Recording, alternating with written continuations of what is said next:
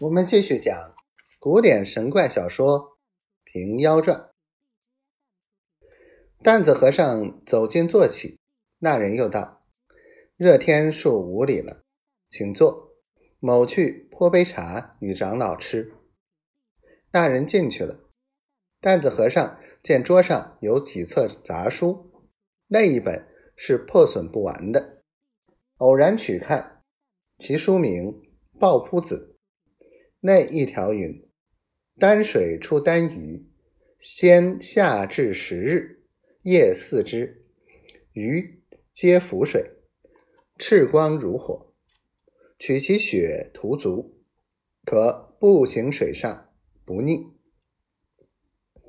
担子和尚道：“这内乡县有个菊潭，又有丹水，只闻得菊潭两岸都是天生柑橘。”饮此水者多寿，却不知丹水又产此异物。早得此法，怎见得罗家犯落水之苦？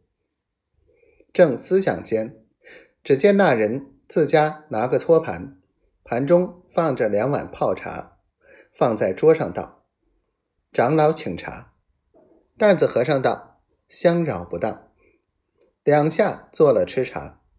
那人开口道。在下姓秦，单会个横字。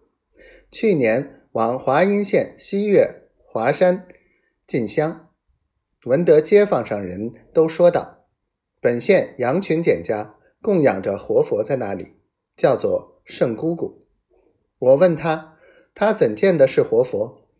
他说羊群简家请得梵字金经，无人识得，只有圣姑姑能识。杨群简敬之如神，供养在西园。和县的人多多少少去拜他为师，在下也去随喜了两番。后来因四处闻名，人越去的多了，便闭关不接外人。如今文德还在那边，算来住个一年有余了。担子和尚道：“他单时的凡字。”还别有什么道法吗？秦衡道：“闻得也有些益处，能整月不食，也不饥饿，又时常与菩萨们往来。我们却不曾试他。”担子和尚道：“施主亲见过圣姑，是什么模样？”秦衡道：“她只是个老婆子，但神气不同。”像有些仙风道骨，长老此去，只怕还未出关，不能相见。倘相见时，启道见会，说不日又来参谒。